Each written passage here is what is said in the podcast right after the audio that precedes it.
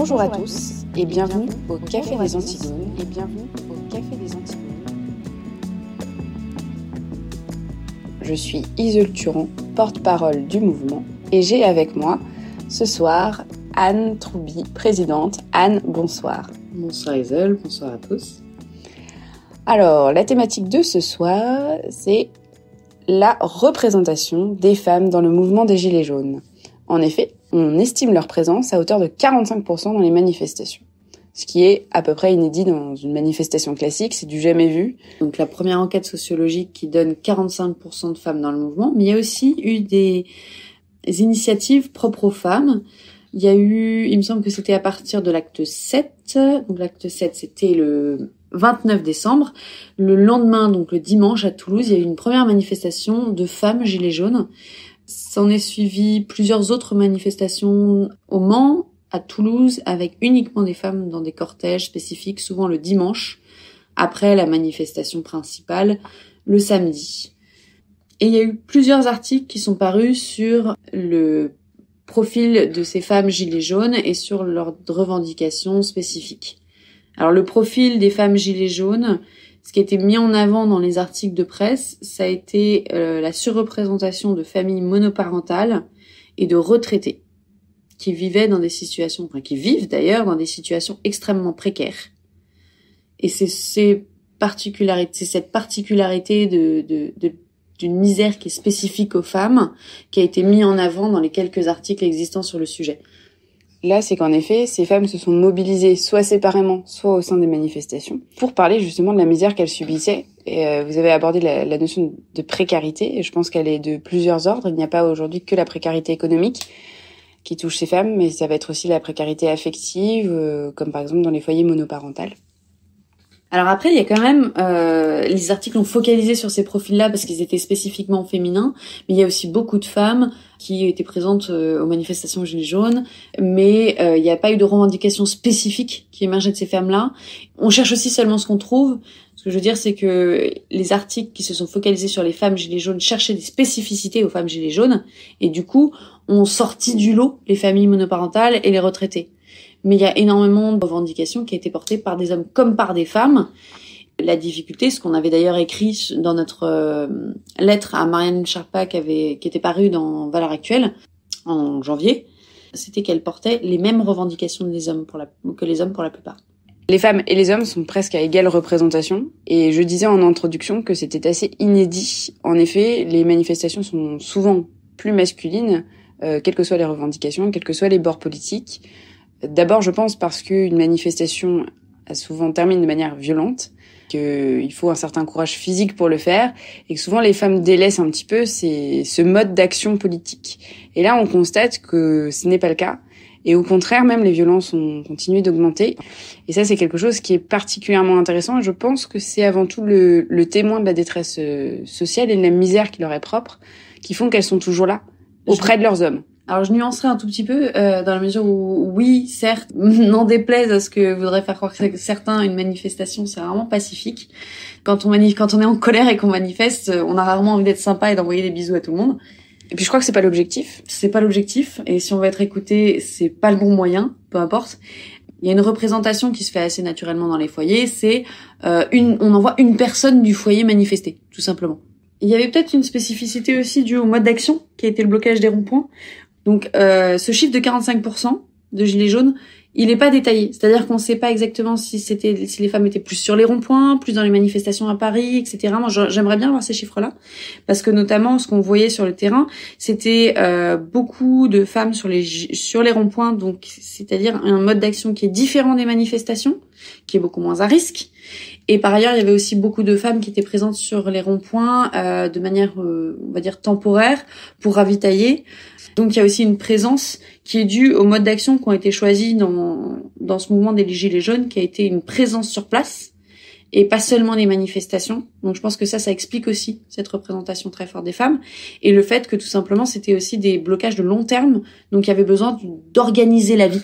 Et c'est quand même un rôle traditionnellement féminin, qu'on le veuille ou non. Donc organiser un ravitaillement, organiser une vie sur place, etc., etc. Et puis de fait, quand il y a une manifestation, donc on envoie une personne du foyer. Quand il s'agit de se relayer sur place, que le foyer doit être constamment représenté, il faut bien que monsieur se repose, donc que madame y aille, ensuite que madame se repose, donc que monsieur y aille, d'où une présence aussi féminine très forte à mon avis.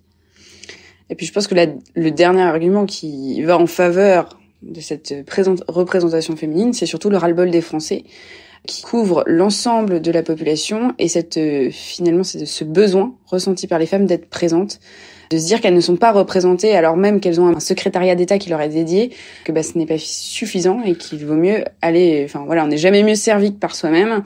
Toutes, ces, toutes les mises en œuvre gouvernementales à l'égard des femmes trouvent ici leur échec de manière visible, c'est-à-dire qu'aujourd'hui les femmes ont estimé avoir le besoin de se déplacer elles-mêmes pour des revendications portables finalement par l'ensemble de le, par tous. Mmh. Moi je trouve ça très beau déjà que l'homme et la femme soient réunis pour porter des revendications sociales. Pardon, merci pour porter des revendications sociales. Néanmoins, ça note bien du caractère absolument désespérant de la situation politique quand même. La revendication principale des Gilets jaunes, pour situer, euh, le, le, mouvement des Gilets jaunes est né autour d'une revendication contre la hausse du carburant. La première manifestation, c'était le 17 novembre. C'était un appel à la manifestation qui avait été lancé par euh, deux chauffeurs routiers, Eric Drouet et Bruno Lefebvre, euh, à partir, je crois, du 10 octobre. C'était un, appel qui avait été lancé sur Facebook. Et euh, conjointement, en 2018, il y avait une pétition qui avait été lancée sur le même sujet par euh, donc Priscilla Ludowski, qui avait rassemblé à peu près 200 000 signatures en octobre. Donc suite à ça, il y a eu donc le premier acte des Gilets jaunes le 17 novembre, qui était censé être un blocage national. Donc il y a eu une manifestation à Paris, il y a eu des manifestations en province, on est suivi donc les différents actes euh, tous les samedis.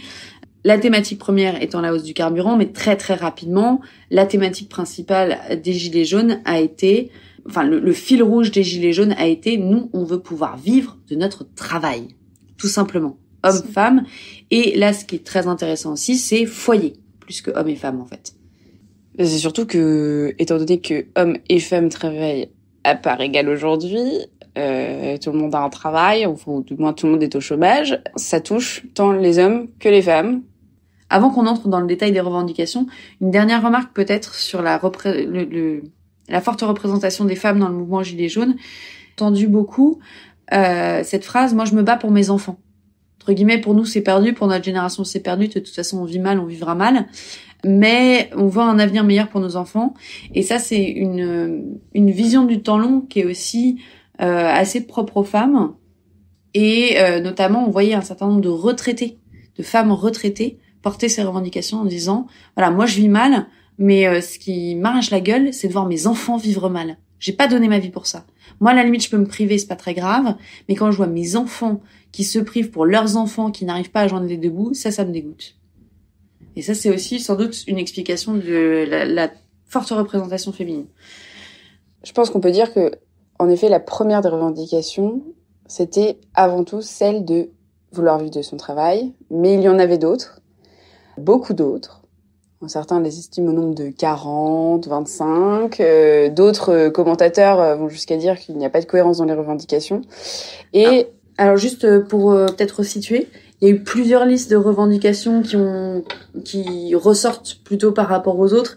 Il y a eu Priscilla Ludowski et Eric Drouet, deux donc des huit porte-paroles plus ou moins désignés, on sait pas trop par qui, qui avaient remis le 26 novembre une série de doléances au gouvernement. Donc là, c'est une première série de revendications. Euh, 30 novembre, il y avait une nouvelle série de 40, donc je cite, directives du peuple, qui avait été diffusée, qui donc apparemment euh, serait issue d'un sondage qui avait été diffusé dans plusieurs groupes de soutien au mouvement et qui alléguait de euh, 30 000 participants.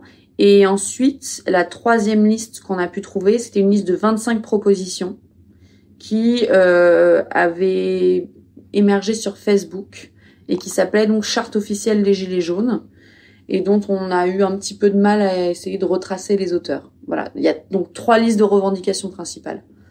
Souvent, ce qu'on entend dans les médias, la même rengaine, c'est de dire euh, voilà, il y a tellement de revendications qu'on ne sait pas ce que ces gens demandent. Euh, voilà, les gilets jaunes sont un mouvement totalement incohérent. Voilà, c'est un mouvement protéiforme. Euh, chacun y va de son petit intérêt. voilà. Alors il y a une vraie cohérence des demandes. Quand on parle aux gens sur les ronds-points, il y a une vraie cohérence des demandes. Et pour moi, je pense que c'est vraiment faire, faire preuve de mauvaise foi que d'annoncer une chose pareille. Ah bah très clairement, bah, du coup, on a repris un petit peu, euh, en préparant cette émission, parce qu'on prépare nos émissions, faut le savoir. Euh, on a repris les petites listes de doléances justement, et c'était extrêmement cohérent. Enfin, très clairement, il y a effectivement euh, cette première question de pouvoir vivre de son travail, avec euh, dans chaque liste de revendications des demandes pour revaloriser le SMIC. Et il y a des demandes assez claires aussi pour relocaliser l'économie. Il y a quand même un ras-le-bol énorme de, de, tout le délire autour de la mondialisation, etc.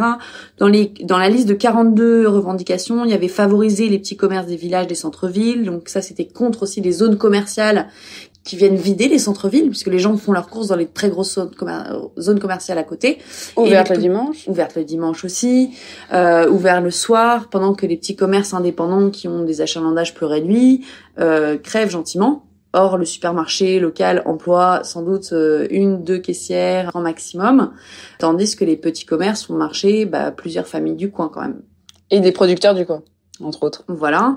Il y avait pas mal de revendications autour aussi des travailleurs détachés. Ça rentre dans la même thématique de la relocalisation. Et puis, on l'a vu aussi sur certaines actions ou certains petits épiphénomènes qui se sont passés en marge des manifestations. Je me souviens que dans, dans les épisodes euh, qui ont accompagné les premières manifestations. Il y avait une vidéo qui avait circulé.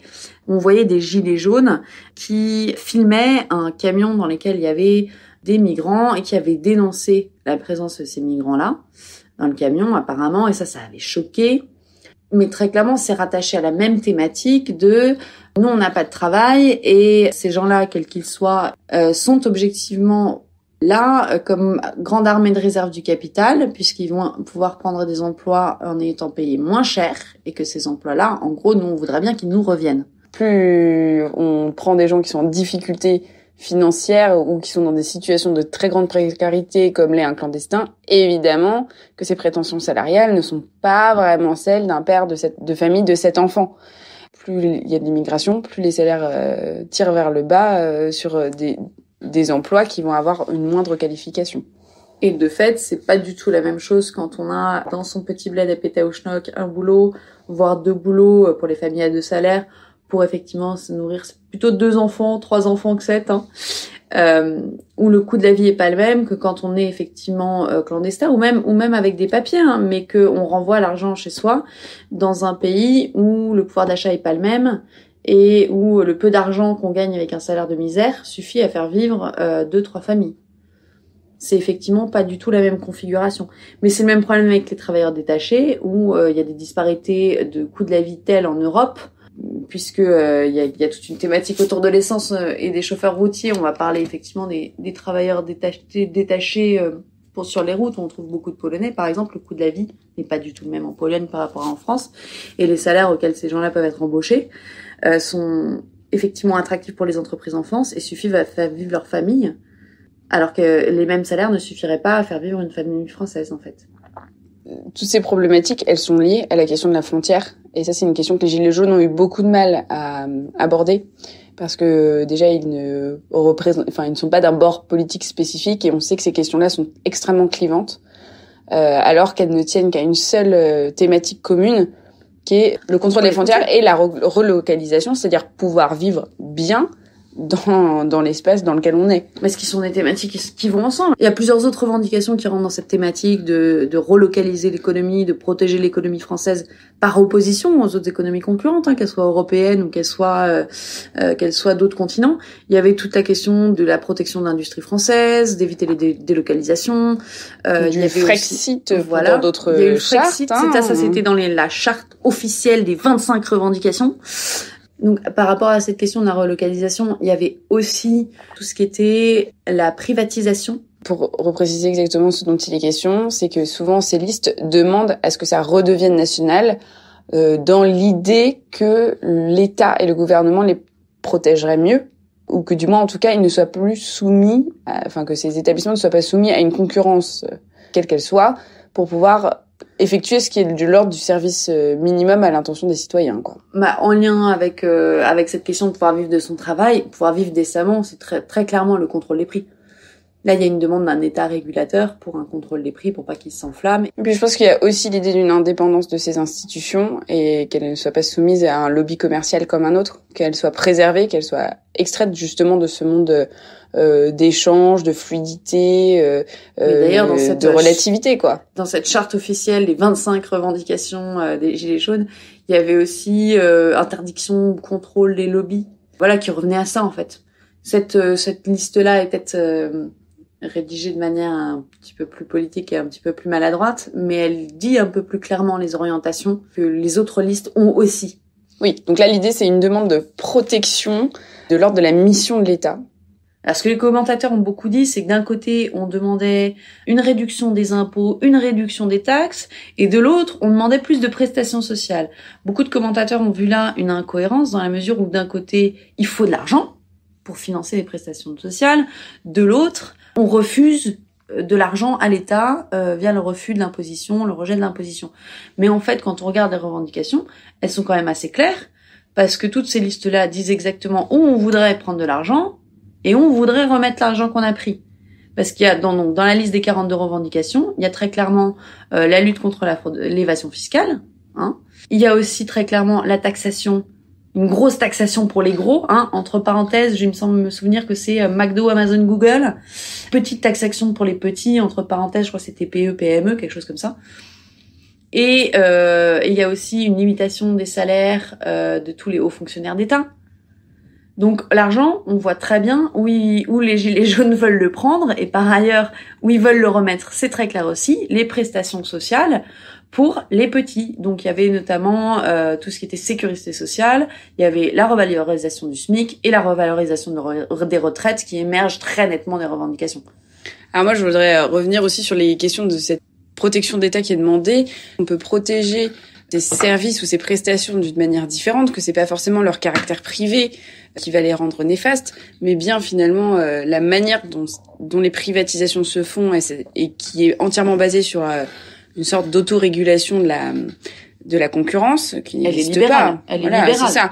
Mais mais qu'on pourrait très bien imaginer d'autres fonctionnements.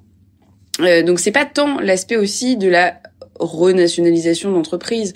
Euh, ça c'est une thématique qui enfin qui, qui est politisée pardon. Mais l'idée qui est sous-tendue, c'est une sortie du jeu économique, une sortie des flux financiers de ce qui est de l'ordre de la, de la survie, de ce qui est de l'ordre mmh. du vital, ce qui est est à mon avis à noter dans ces revendications. C'est pas forcément plus de prestations, plus de protection, quoi que ce soit, mais simplement des services fonctionnels.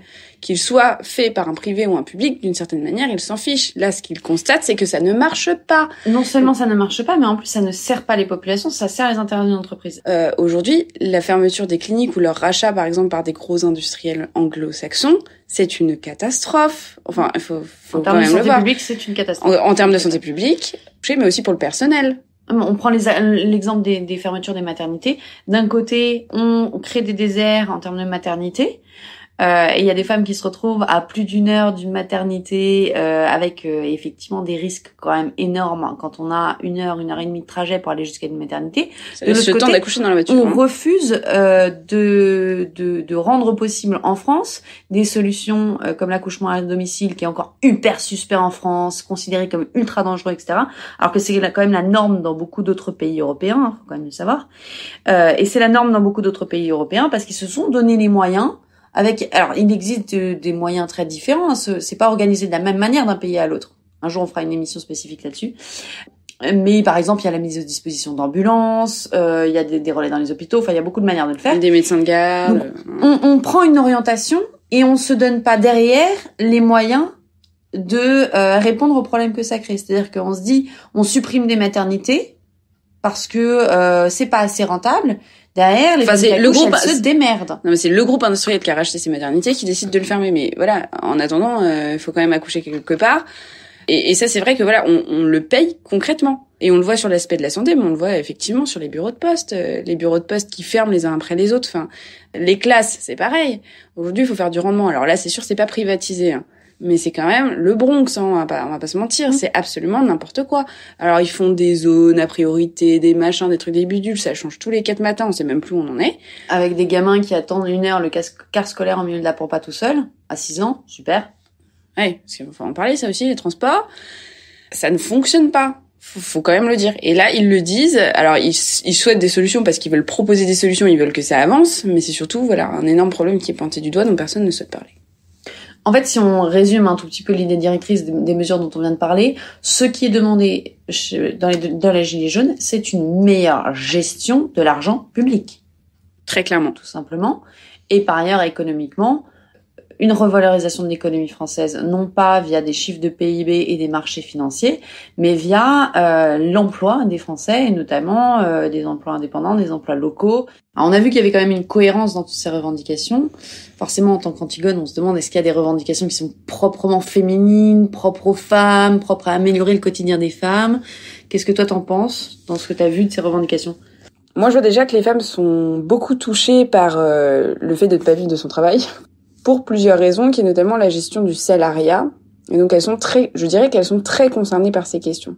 Je vais donner un exemple, qui est celle de la libéralisation du travail et du travail le dimanche, des temps partiels, etc. Ce sont des conditions de travail qui sont très difficiles et qui touchent particulièrement les femmes. Alors pourquoi particulièrement les femmes? Parce que les femmes sont souvent plus demandeuses de temps partiel, par exemple, et que donc on va leur proposer d'avoir un temps partiel qui va possiblement être pris sur le dimanche. Donc elles se, elles se retrouvent avec un, travail partiel euh, dans leur semaine euh, qui ne permet pas de payer le loyer, on va pas se mentir. Elles travaillent déjà le dimanche, ce qui est quand même euh, compliqué parce que ça veut dire absence de vie de famille.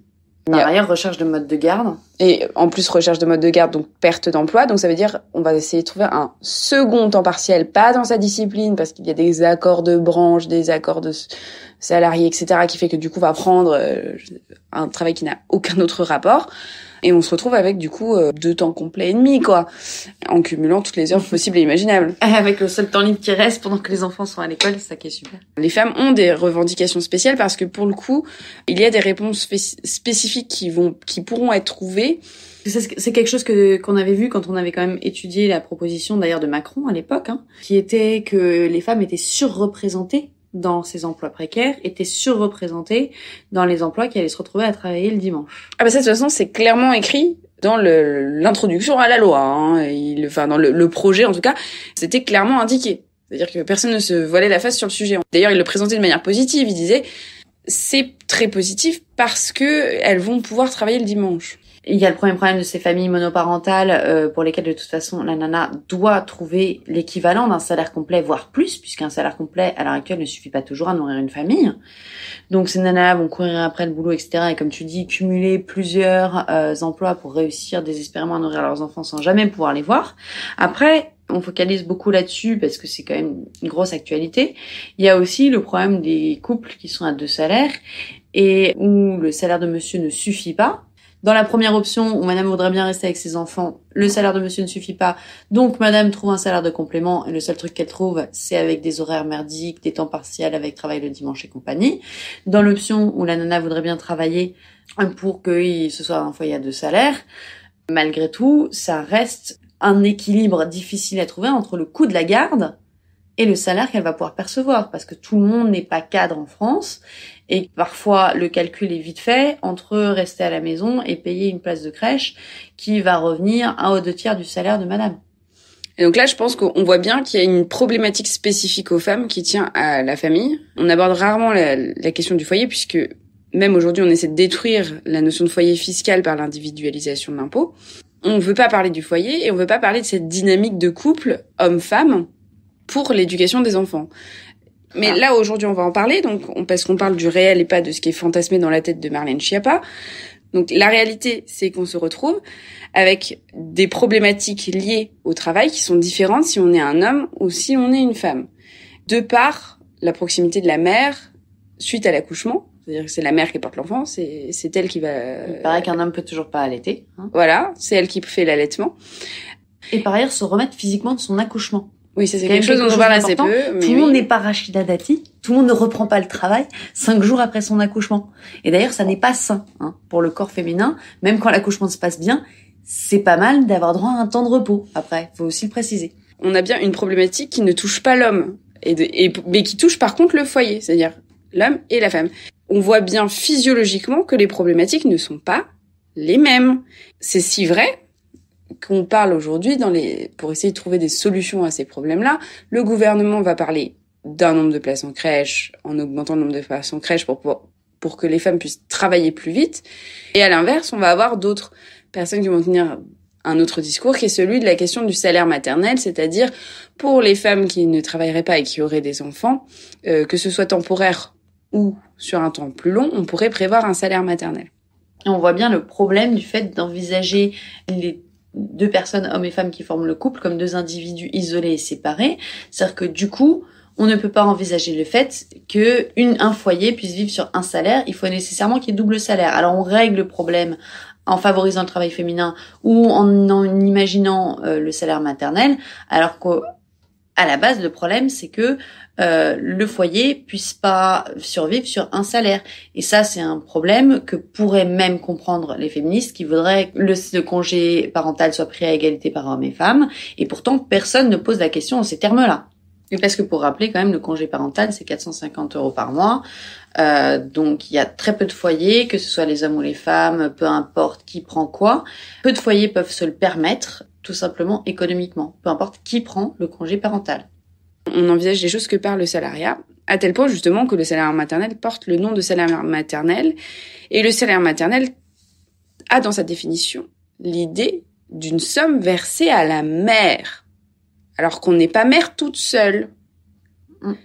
On n'est pas mère toute seule, on est soit effectivement un foyer monoparental, c'est-à-dire une femme qui est dans une situation anormale et qui nécessite une protection spécifique. la normalité, c'est qu'on ne fait pas un enfant toute seule. Et donc un salaire maternel, ça divise donc le couple entre le salaire de monsieur qui est un salaire travaillé et le salaire de madame qui est travaillé à la maison qui est l'employeur Parce que bon, qui dit salariat dit employeur. Donc alors ça veut dire que madame est embauchée par l'État. Alors voilà. C'est extrêmement problématique déjà que l'État commence à s'immiscer de plus en plus dans nos modes d'éducation en essayant d'avoir un contrôle euh, de plus en plus grand sur l'école. On en a parlé mille fois dans nos publications. Euh, mais là, c'est carrément ta qualité de parent qui est jugé par l'État. Mais dans ce cas, comment on fait un licenciement sur un salaire parental? J'ai failli dire maternel, excuse-moi. Comment on licencie un parent euh, inapte Comment on vérifie qu'il a bien fait son travail pose un certain nombre de problèmes, mais au-delà de ça, c'est un problème aussi philosophique et anthropologique, c'est-à-dire que euh, on envisage maintenant plus que euh, nos foyers comme étant finalement des des salariés quelconques d'un État. Au moins, ça dit bien les choses, et je pense qu'on ne doit pas promouvoir le salaire maternel aussi pour des raisons, euh, cette fois-ci philosophiques anthropologiques, qui est qu'on ne doit à aucun moment se soumettre à l'État. Et plus que ça, les biens qui sont faits à la maison, qu'il s'agisse de l'éducation ou du ménage, ne sont pas des biens matériels et monnayables. Le fait qu'on ait des, femmes de ménage ou des éducatrices spécialisées, c'est parce qu'on n'est pas en mesure de le faire soi-même. C'est donc qu'on est dépendant. Et ce que je veux dire, c'est que ça, c'est beaucoup plus profond que euh, la simple aide financière. Pour ceux qui veulent justement souhaiter vivre avec un seul salaire, il va y avoir ainsi une autre manière de se poser la question, c'est-à-dire envisager des allocations, par exemple, euh, qui ne sont donc pas des salaires, qui peuvent être données temporairement ou selon certains critères au foyer en tant que donc allocation, c'est-à-dire don de l'État à un moment donné. Et donc, il va y avoir aussi, par exemple, les euh, d'autres encore d'autres solutions que celles des allocations, comme par exemple la question de d'une validation d'un statut juridique de femme au foyer. Voilà, c'est autant de choses qui sont possibles de faire et qui n'entachent pas cette cellule pré-politique fondamentale qu'est la famille, qui est composée d'un homme et d'une femme et qui est le socle de toute société humaine. Qui ne touche pas à la particularité de tous ces soins domestiques et de tous ces soins donnés aux enfants, qui ne sont pas un travail comme les autres. Ah, il n'y a pas seulement sur la question du salaire parental, du salaire maternel, peu importe, et du fait de vivre sur un seul salaire, où il faut réenvisager euh, la cellule familiale dans son entièreté et pas les individus comme étant séparés, c'est la question des retraites. On a beaucoup entendu parler, et on attend toujours d'ailleurs les mesures pour euh, la future loi sur les retraites, parce qu'il y a des rumeurs de propositions, de changement du système des pensions de reversion. Or, on l'a vu dans les manifestations des Gilets jaunes, dans les ronds-points. Il y a énormément de retraités, d'ailleurs beaucoup de femmes retraitées, ça c'est une autre spécificité des femmes Gilets jaunes, qui étaient présentes sur les ronds-points parce qu'elles ne s'en sortaient pas avec la maigre retraite qu'elles avaient. On pense par exemple aux femmes d'agriculteurs qui ont un boulot à temps plein, mais qui n'avaient pas de statut juridique pour la plupart pendant très longtemps, qui n'en ont toujours pas. Et ces femmes-là vivent avec des retraites scandaleuses. Donc, grosso modo, la moitié d'une retraite d'agriculteur euh, ces quelques centaines d'euros, ça suffit pas pour vivre. Là aussi, il y a des choses qui doivent être faites spécialement pour les femmes, parce que même si, évidemment, certains hommes vivent plus longtemps que leur épouse, dans la majorité des cas, l'espérance de vie féminine est toujours plus haute, donc le pourcentage de chances qu'une femme soit euh, donc veuve est plus importante et par ailleurs comme une femme quand elle a des enfants elle est obligée de s'arrêter au moins le les dernières semaines avant son accouchement je parle du minimum hein, et trois semaines après la naissance on, on, se retrouve nécessairement du coup avec des écarts de salaire euh, il y a des écarts de salaire des écarts de point de retraite tout ça explique qu'on se retrouve avec donc des veuves dont la pension de retraite est vraiment très faible. Et le cas euh, des toutes les statuts d'indépendants, toute la création d'entreprises, on a, je leur dis, un gros tissu d'entrepreneuriat en France avec des TPE, des PME. Et en fait, on oublie aussi que euh, c'est pas seulement les grosses startups façon Silicon Valley, etc. C'est aussi souvent tout simplement une petite boutique dans un centre de village de province avec les deux membres du couple qui y travaillent. Oui, non, puis de toute façon, c'est structurellement en défaveur des femmes du fait de c'est ce que je disais, du fait de l'arrêt des enfants pour les enfants et pour les grossesses. Donc à partir de ce moment-là, entre euh, la statistique de l'espérance de vie et la structuration du corps féminin qui fait que nécessairement il y a des arrêts de carrière, euh, ne serait-ce que de quelques mois, on ne peut pas passer à côté de cette question sans la traiter spécifiquement. Et là encore, c'est, ça doit être un sujet d'inégalité protectrice, c'est-à-dire une inégalité euh, fondée uniquement sur la protection. On ne crée d'inégalité entre l'homme et la femme que lorsqu'elle protège le plus faible des deux selon le cas. Et donc là, forcément, euh, la question des retraites doit être une inégalité protectrice favorable aux femmes. On n'est pas contre non plus d'une revalorisation des retraites, mais ça en plus. Évidemment.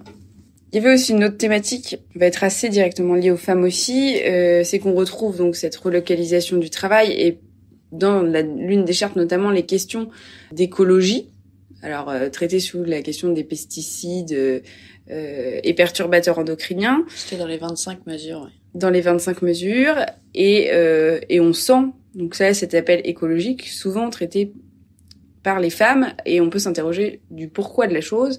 Sans entrer dans plus de détails, on voit aujourd'hui des courbes ascendantes de la stérilité féminine qui sont dramatiques. Bah, c'est une question de santé publique qui est de tout le monde, ça, c'est clair, mais qui effectivement préoccupe les femmes qui le vivent dans leur chair et qui euh, déjà à l'heure actuelle se retrouvent pour un certain nombre avec des pathologies, des cas de stérilité, d'infertilité, etc. Il y a eu des critiques du mouvement des Gilets jaunes aussi, euh, comme étant euh, la France sale, la France du diesel, la France qui se préoccupe pas de l'environnement, alors que déjà la présence de ces mesures prouve le contraire. Hein. Euh, la question du diesel, c'était une question de survie à court terme pour beaucoup de Gilets jaunes. Simplement, il s'agit de se rendre à son travail, pour certains de se chauffer au fioul aussi. Donc ça revient à la problématique du coût de la vie, euh, du refus de la taxation, etc. C'est pas spécifiquement lié aux questions environnementales. Bah, les jeunes ne veulent pas détruire la planète pour leurs enfants. Au contraire, on entend plutôt beaucoup de voix qui se posent la question du monde qu'ils vont laisser à leurs enfants, de comment leurs enfants vont survivre. Donc c'est plutôt à travers cette préoccupation-là qu'on peut retrouver des préoccupations écologiques et cette question de santé que tu soulignais aussi, qui est présent sous-jacent, d'autant qu'en fait, ce qu'ils cherchent à, à préserver, ça va être une économie directe qui va les impacter directement, mais pas que, aussi une économie localiste. Et donc une économie localiste, c'est évidemment quelque chose qui est favorable à l'écologie. Je dirais que c'est absolument scandaleux de dire que c'est la France du diesel, qui sont pas écologiques, quoi que ce soit. C'est que c'est n'est absolument pas lié.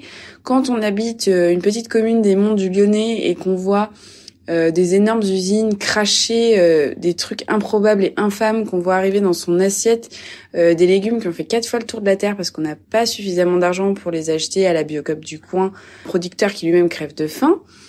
La question de du prix qu'on va pouvoir mettre dans ce qui va nous chauffer, du prix de ce qu'on va pouvoir qu'on va devoir mettre dans notre voiture pour pouvoir aller au travail, c'est ça paraît être tellement une goutte d'eau par rapport à ce qui ce qui se fait par les grandes entreprises du CAC 40 que par ailleurs c'est quand même ces gens-là qui voient le problème de l'impact écologique directement puisque c'est cette France-là qui, euh, tu parlais des Lyonnais, euh, je pense à la vallée de la chimie et des scandales oui. d'enfants mal formés, etc. C'est aussi ces populations-là hein, qui vivent juste à côté des usines, euh, qui crachent des trucs bien dégueux. C'est pas le bobo parisien au haut de sa tour qui va souffrir de ça, et c'est pas les enfants de cette personne-là qui vont souffrir de ça. On se dit que non, cette France-là, elle a quand même conscience des et écologiques parce qu'ils se les prennent directement dans la gueule. Mais ils se les prennent pas prenant pour Zorro qui sauve la planète, ils se les prennent euh, avec des morts précoces et avec des enfants mal formés. D'autant que, en plus, c'est c'est ça qui est terrible, c'est que toutes les mises en place de transition énergétique à base de vélo, là, la fameuse euh, Le plan vélo le 2018. plan vélo 2018, là, c'était absolu- enfin, qui- qui- mais c'est ils sont à milieu s'ils ils vont à leur travail à vélo, mais mais ils arrivent dans quatre jours. C'est pas possible. Enfin, je veux dire, il y a un moment, Et puis on se peut pas prendre l'autoroute à vélo en fait. C'est que euh, ces gens-là, ils aimeraient probablement aller à vélo. D'ailleurs, c'est même ce qu'ils demandent, en fait. Bah, le fait est que si effectivement ils avaient un travail dans leur centre-ville ou euh, ou éventuellement dans une zone euh, industrielle euh, pas trop trop loin du centre-ville, ils pourraient y aller à vélo, ouais. Ils pourraient se permettre, ils se pourraient se payer le luxe d'être écolo, ouais. Enfin, de faire la comparaison de la France du diesel. Pour ma part, j'avais trouvé ça choquant. choquant, tous les égards qu'on vient de citer.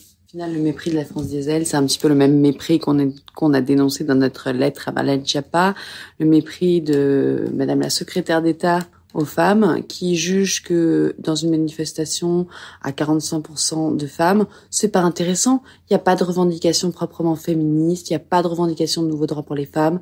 Alors on a le droit de mépriser ce mouvement-là. On peut noter aussi l'absence de réaction des mouvements féministes, hein, c'est incroyable. Alors, il y a eu quelques dans les mm, quelques manifestations euh, spécifiquement féminines qui ont été organisées.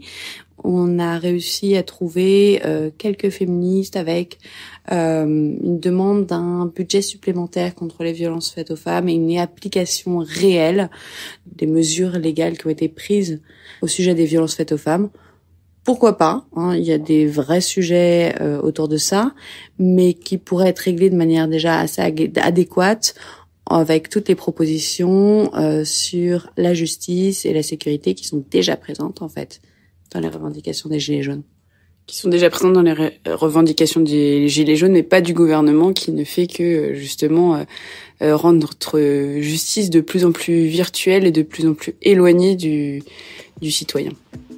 Bon, eh bien, merci Anne. Euh, je crois que nous allons clôturer cette émission consacrée aux femmes gilets jaunes ici. Je vous souhaite à tous une bonne soirée. Merci Anne. Merci, bonne soirée à tous.